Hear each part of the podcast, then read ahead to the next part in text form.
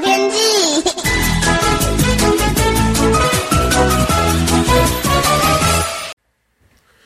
各位听众朋友好，我是彭启明。今天是二十四节气中的夏至哦，那这是一个很典型的天文类的节气。那今天呢，太阳直射北回归线，今天是呃北半球白昼最长的一天哦。那下两个节气呢是小暑跟大暑，统计上呢才是台湾最热的时候。那夏至呢跟冬至一样，都有代表性的意义，尤其是在农民生活上呢。呃，不过有意思的是，很多节气呢都跟吃有关系，夏至反而比较少。顶多呢是北方人呢有吃面的习俗，因为这个时候呢新麦已经收成，吃面呢有这种尝鲜的意味哦。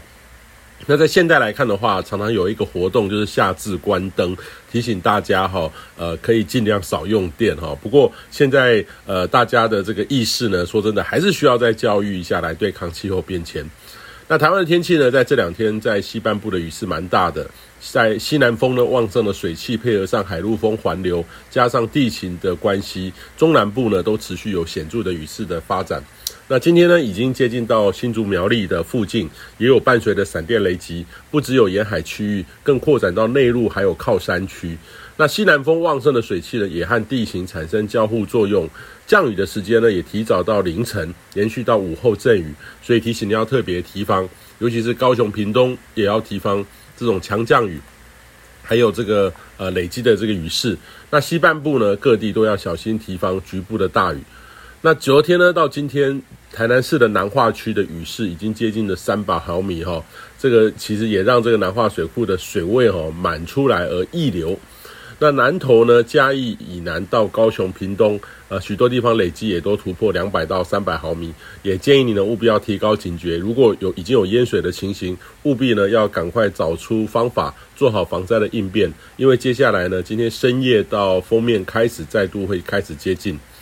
那北部东半部呢，过去这几天到今天白天，在稳定偏强的西南风的背风侧，反而更加的炎热。不过今天深夜开始南下接锋面南下接近哈，会先转为比较不稳定。预计周二到周三是这波锋面影响台湾最不稳定的时间，北部会先有雨势，中南部呢仍然受到西南风的影响，也有也会有降雨。这段期间呢，南风跟北风就在台湾上空交汇，很容易有这种局部大雨或是豪雨发生的机会，尤其是不排除在台湾海峡会发展出来中小尺度的强对流云系。也伴随着闪电、雷击、强阵风哦，所以提醒你要特别注意一下，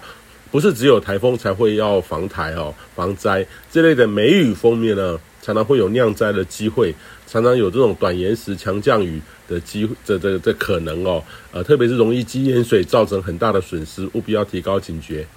那周四到周五期间呢，锋面会慢慢弱化，再度北台，还是有雨势，但是逐步缓和的是趋势哦。不过西南风的环境还是持续着，中南部呢又会再度回到类似前几天的情境，清晨容易有雨势的发展，北部还有东半部会转为晴朗炎热高温。那这波梅雨封面呢，很有机会是今年最后一波，接下来就要看太平洋高压何时重新延伸到西太平洋陆地，转为典型的夏季天气了。以上气象由天气风险彭启明提供。